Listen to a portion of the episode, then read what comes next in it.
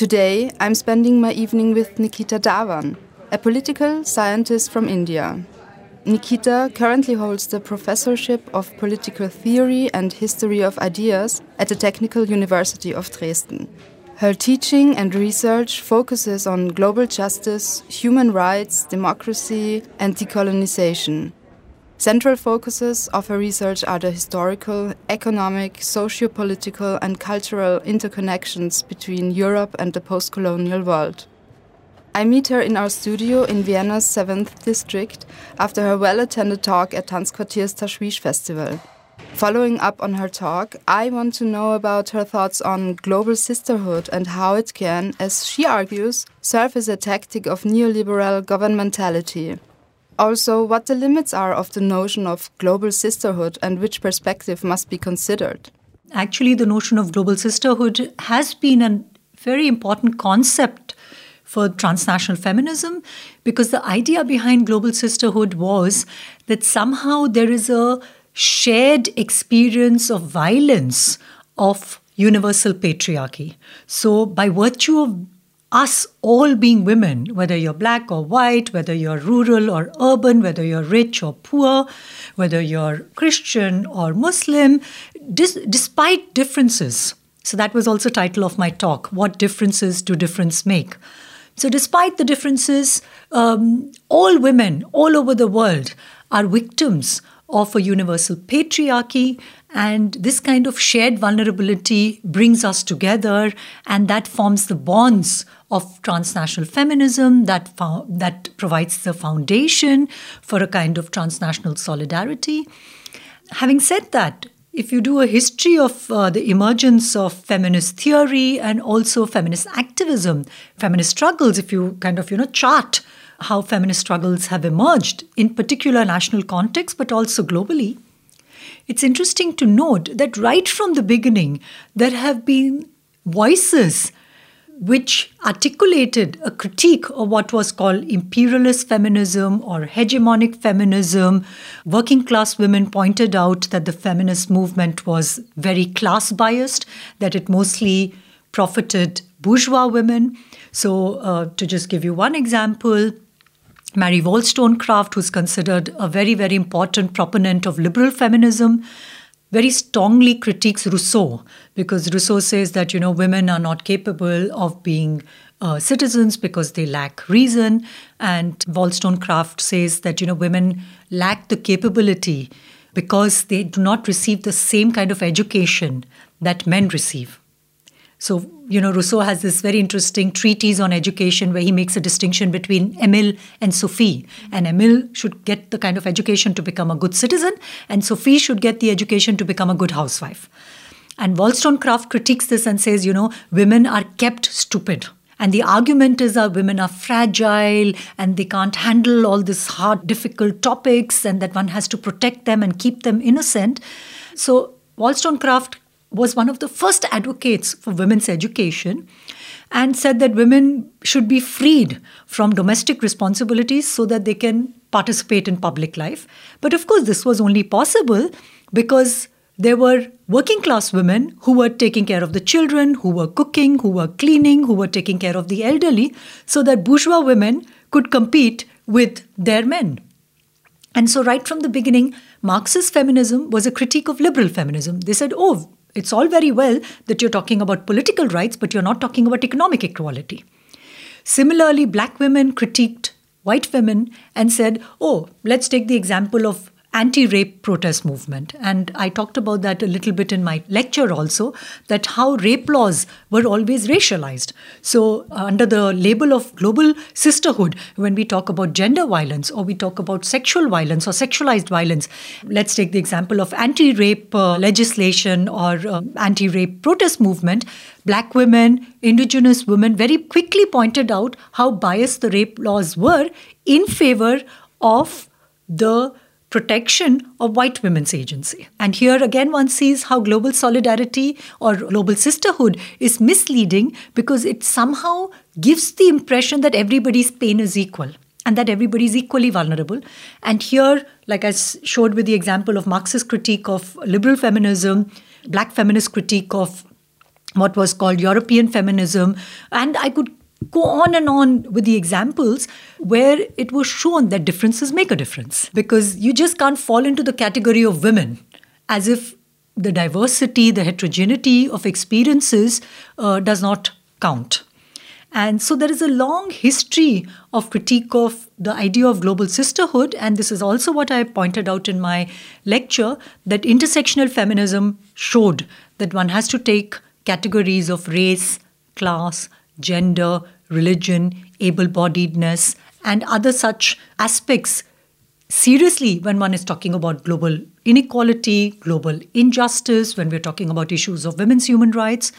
And similarly, you have to take a transnational perspective that you cannot limit which of course the global sisterhood feminists also did because the global is there in the global sisterhood and yet the accusation was that somehow colonialism and the impact of colonialism was not adequately addressed in understanding the disparity the unequal distribution of privileges and vulnerability globally so that would be my kind of understanding of the critique of global sisterhood? What were the limitations of these kinds of proclamations of shared vulnerability and shared agency?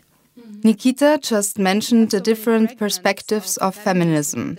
A much discussed problem of feminism is its fragmentation, which often results in working against each other instead of working with each other. However, dealing with these different perspectives is essential, and I wanted to know from Nikita what she thinks about the numerous and diverse, often contradictory concepts, strategies, and movements of feminism. Mm -hmm, mm -hmm.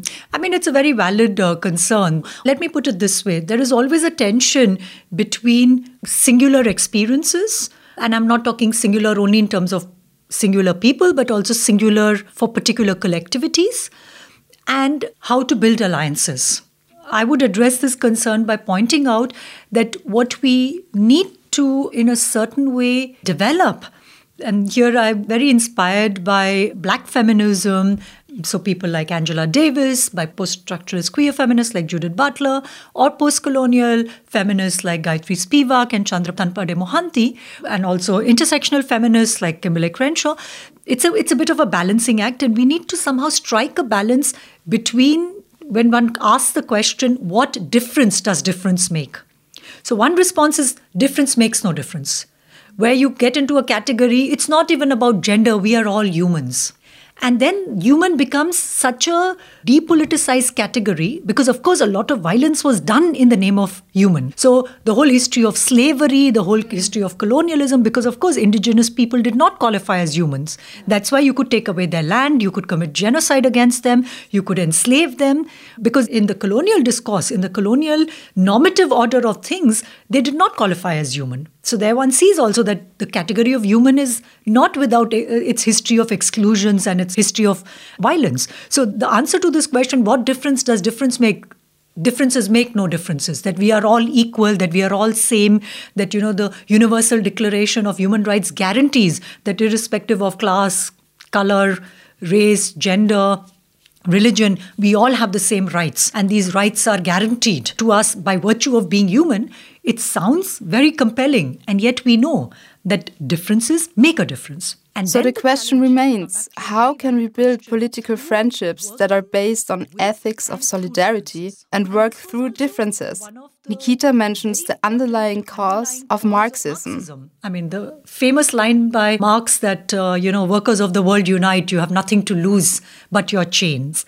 And here, exactly the idea was that workers in Europe were being you know, pitted against workers in the global south, jobs. And one sees when one does a history of the working class movement, how the gains of the workers' movements in Europe, you know, that in countries like Austria, in Germany, there are strong trade unions. But what happened? Because work became so expensive in these countries, production became so expensive in these countries, it was outsourced. So you can't, if you want to buy a t shirt that is produced in Austria, you have to pay a lot of money.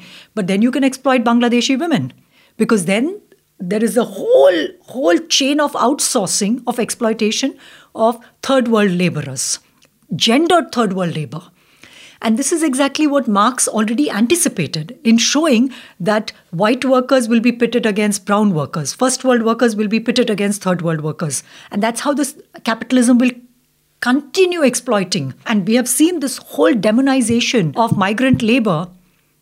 It's almost heartbreaking to see how working class people in the US voted for Trump against and his whole demonization of migration. And this is the failure of Marxist calls of workers of the world unite, you have nothing to lose your chain. To again come back to your question how to build bridges across differences, how to build solidarities, how to build political friendship across differences is, of course, a big, big challenge.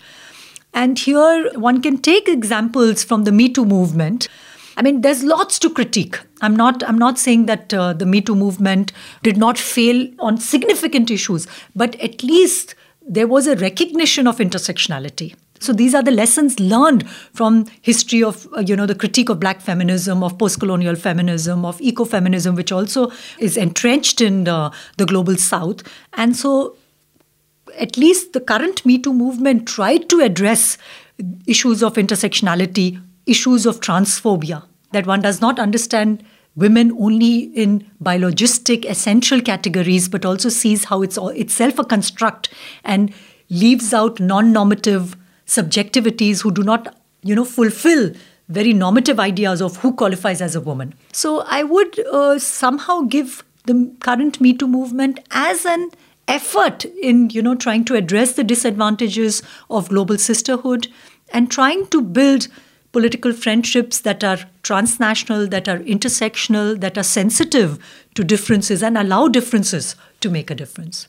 After the death of Queen Elizabeth in September, a discussion flared up that had been a long time coming and has now also, after some time has passed, become quieter again. The question of colonialism and post colonialism. I often ask myself why such a vast part of the Western world has a problem looking at the specific topic, not acknowledging what was done and coming to terms with it. I pass this question on to Nikita. Mm. It's a very, very good question. And I think that um, Salman Rushdie, in a joking manner, gave us a good uh, response to this question. He, uh, I quote uh, from one of the novels where he says that the problem with the British is that their history happened elsewhere, which is why they don't know its significance. And I think it's not just a British problem, it's, one could also apply it to the German context. Mm-hmm. Because, for example, I worked for four years in Austria. And very often I encountered this, you know, argument that yes, of course, um, one has to talk about post-colonialism and consequences of colonialism, but it is more to do with, you know, Spain because Spain had huge colonies in the Americas or France and its huge colonies in Africa and the Br- British with its huge colonies in Asia. But you know, Austria, I mean, is such a small country, and colonialism was just a fringe aspect of Austrian history. And I mean, I in um, Innsbruck when I had my position there, I was teaching history of political theory, you know, history of ideas, political theory, and history of ideas, Ideengeschichte. And I would always stand, start the class by asking my students, is there anybody here who doesn't eat potatoes or drink coffee or eat chocolate? No, der Wiener uh, Kaffeekultur, nicht nur der Wiener, der österreichische Kaffeekultur, or uh, wear cotton. And these are all colonial products. Yeah. I mean, the moment in the morning you open your eyes, you reach for your coffee or you reach for your tea. So, how your very, very basic subject constitution is totally, you know, saturated by colonial history. You don't have to understand it in terms of how many uh, quadrat meter of land was occupied by or was not occupied by Austria or were there Austrian soldiers there. You don't even have to think so far. just your everyday consumption and which continues to it's not just in the past it's not just 300 years ago coffee and chocolate continue to be produced under super exploitative conditions which we consume for i mean it's actually absurd that you pay 3 euros for a cup of coffee. Nikita isn't criticizing fair trade coffee per se, since they are doing their best in her opinion. But still, 3 euros is just not a fair price because child labor and exploitative working conditions are involved. But to come back to my question, one aspect Nikita mentions when it comes to the crimes of European regimes is that there is a huge economic price to be paid. I mean, there are very, very controversial discussions happening now around reparations. I don't know if your listeners and others uh, have been following these debates around the Humboldt Forum and the reparations of stolen artifacts. Um, so, the moment Europeans acknowledge that, yes, they were guilty of these crimes, there will be economic repercussions. Uh, so this is not just to say, "Oh, I made a mistake. I'm sorry," but uh, this comes. You know, you have to put your money where your mouth is. I mean, I could go on and on, but just to come to a point, there is also uh, the whole um, marketing of colonialism as a civilizing mission, which was extremely successful. So the argument was that, you know, the Europeans, uh, what Rudyard Kipling called the white man's burden, that the Europeans have the responsibility that, you know, we are actually being altruistic. We are going in these countries and we are dying of malaria and diarrhea, but we are only doing this to save our fellow human beings and bring them the gifts of enlightenment. We are bringing them technology. We are bringing them democracy. We are bringing them ideas of equality and freedom. So in a certain way, we are rescuing these barbaric, primitive, backward people and bringing them gifts of enlightenment. And as I always, uh, drawing on Derrida, point out that in German, gift is both Geschenk, it's also poison. So that is actually also the ambivalence of colonialism. That, I mean, look, we are conducting this interview in English. And it is a colonial language. Look at the irony. You know, I'm a small percentage of elite from India who has access to the Queen's English. And this is exactly what makes it difficult also for Europeans, but also the post colonial world, to truly confront the impact and the legacies of colonialism and the far reaching repercussions of, post, of colonialism. So, my last word in response to your question would be that there is a misunderstanding that the post in post colonialism means the end of colonialism. But actually, the post in post colonialism means the consequences of colonialism, what comes after colonialism, and how we are still.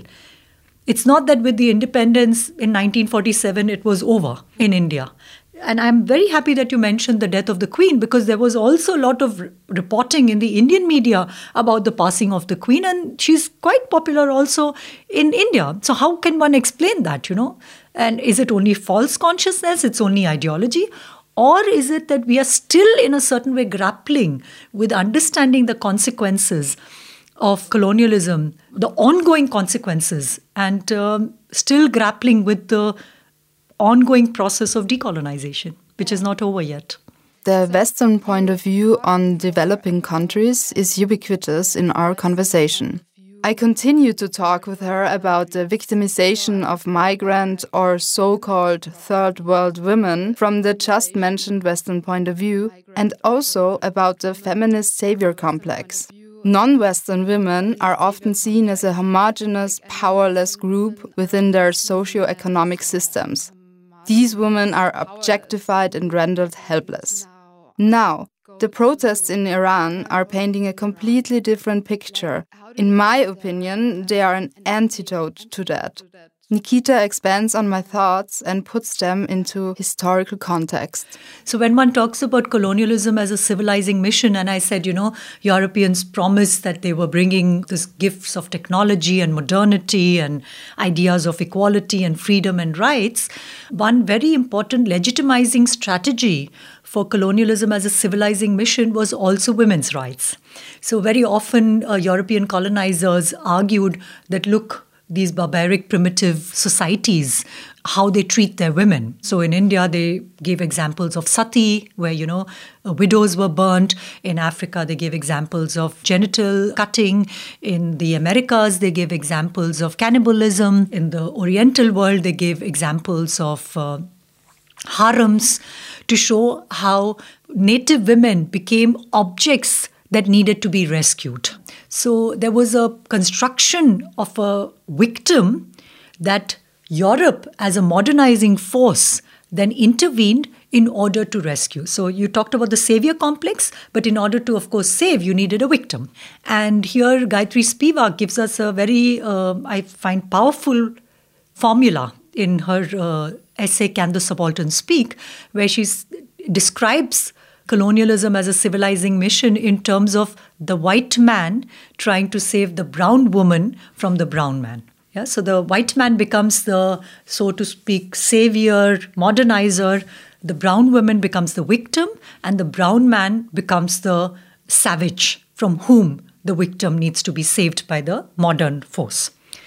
And interestingly, this is again played out again and again and again every time there is a episode of gender violence whether on european territory or in the global south where the victim is either white women or brown women or black women, and the perpetrator is a non white person or a group. And this formula is played out again because it somehow reinforces the civilizing mission trope. Because again, it constructs women as victims, and whether it's um, non state actors or the state. And don't get me wrong, uh, this is something I would really like to emphasize.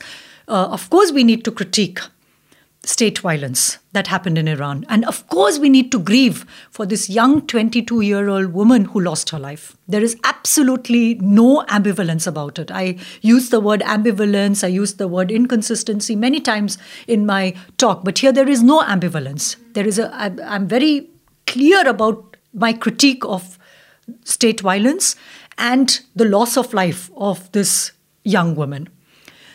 Having said that, if you follow the international media, you see how again this trope is playing out that how suddenly the West is staging itself as, you know, oh, we are there to show solidarity to Iranian women. And I'm not trying to, don't, don't get me wrong, I'm not being disrespectful. I think it's genuine. I'm not doubting the sincerity of my colleagues of also state institutions in Europe to hold Iran and Iranian regime responsible for the uh, death the brutal death of this young woman.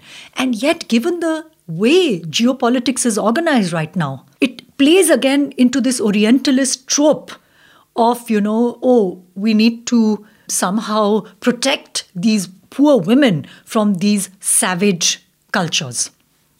And this is why in my talk I pointed out that immediately the response comes oh, the West is trying to undermine us.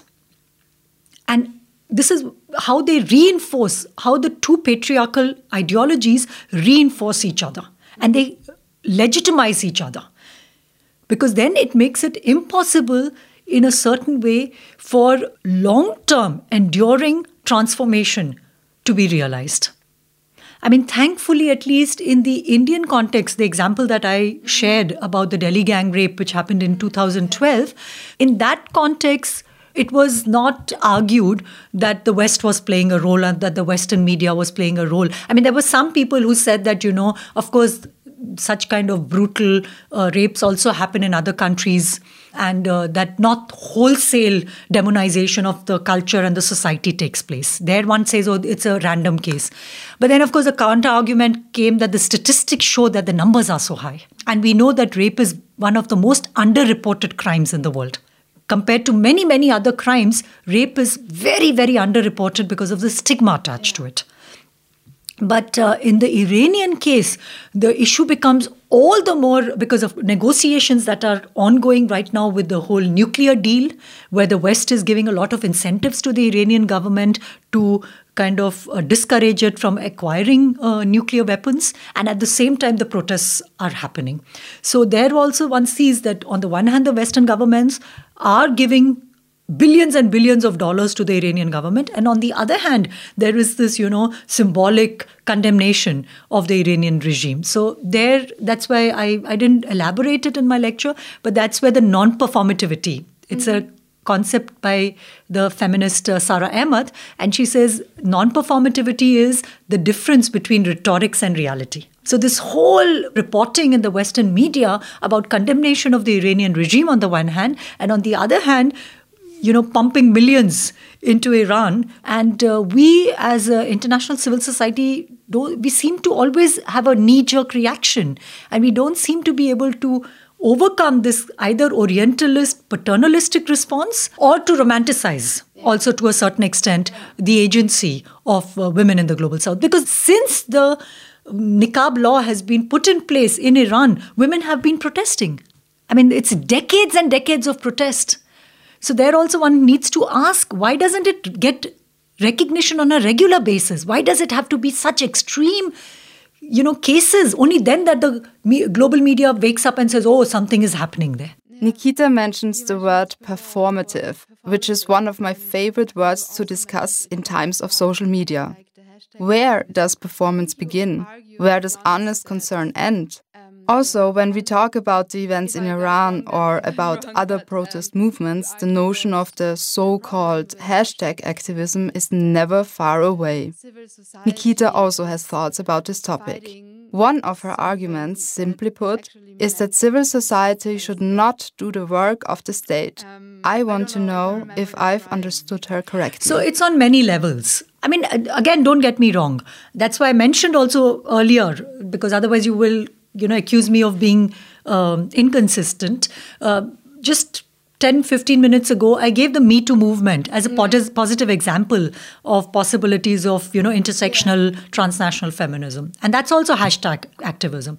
And Black Lives Matter and Fridays for Future. So again, don't get me wrong. I'm not saying that these movements do not have any kind of transformative, emancipatory, progressive potential.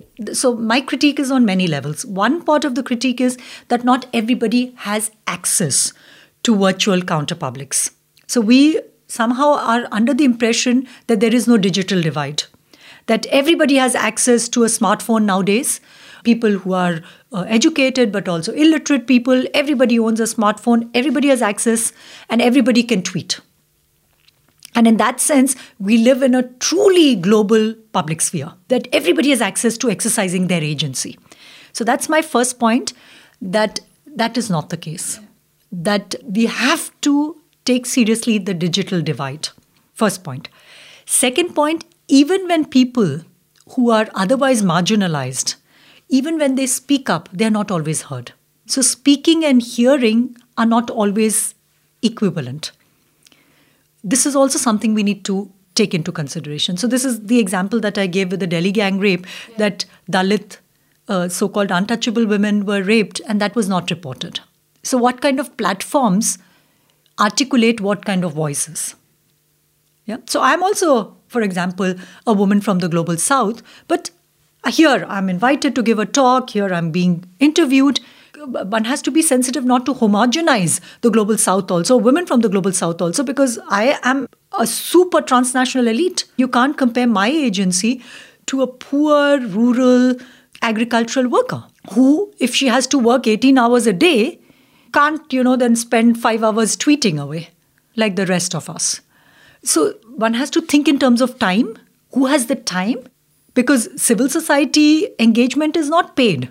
It's a question of class also. It like. is absolutely a question of class. Yeah. It is more than anything else a question of class. Yeah. So um, I'm, I'm very grateful uh, to you for giving me this opportunity to clarify my critique because otherwise it can be disrespectful. It could be understood as disrespectful to, you know, kind of just trivialize the very important conversations that are being uh, made possible through hashtag activism also so i'm not against it i'm just trying to show how it can be how we can be you know kind of self critical and vigilant about what kind of exclusionary processes we reproduce through digital activism. And as was asked after my talk by one of the members uh, in the audience, that uh, these social media platforms enable also people to share their experiences that were would have otherwise not been possible. I mean, we are getting a lot of information out of Iran that would not have although there is a complete blackout there is a complete uh, you know shutdown of the internet and yet we are seeing images and yet there is reporting that's happening and we are all grateful for that. So don't again i'm not against the social media platforms. I'm just trying to show how these platforms are entrenched in capitalist systems how they are entrenched how they reproduce mechanisms of uh, uh, exclusion and silencing so that we have a critical relationship to the tools that we do not use them uncritically, that we are aware that what we are using is, to again come back to the metaphor that I kept repeating in the talk, they are like pharmakon. They can be both poison, but they can also be counter poison. But we have to be aware that they can be poison. And that in trying to, you know, heal the patient, we can also kill the patient because the dosage matters. In, in the case of, you know, giving poison or counter poison, you have to be careful. What kind of relationship do you have to social media? Maybe one last point I will make. A lot of social media scholars point out that uh, sometimes social media activism has not been as successful as it promised to be because more traditional form of organizing was more labor intensive. You had to meet people. You had for hours to sit together discuss your differences, uh, you know, work through, which is very frustrating. I mean, if you've ever spent a couple of hours with your friends, you already know how yeah. how difficult it is to have these kinds of conversations. And so there was much more infrastructure. Not only physical infrastructure, but also deliberative intra- infrastructure. And one of the problems with, you know, tweeting the revolution is most people think that if you like a tweet in um, support of the Iranian protests, you've done your good deed of the day.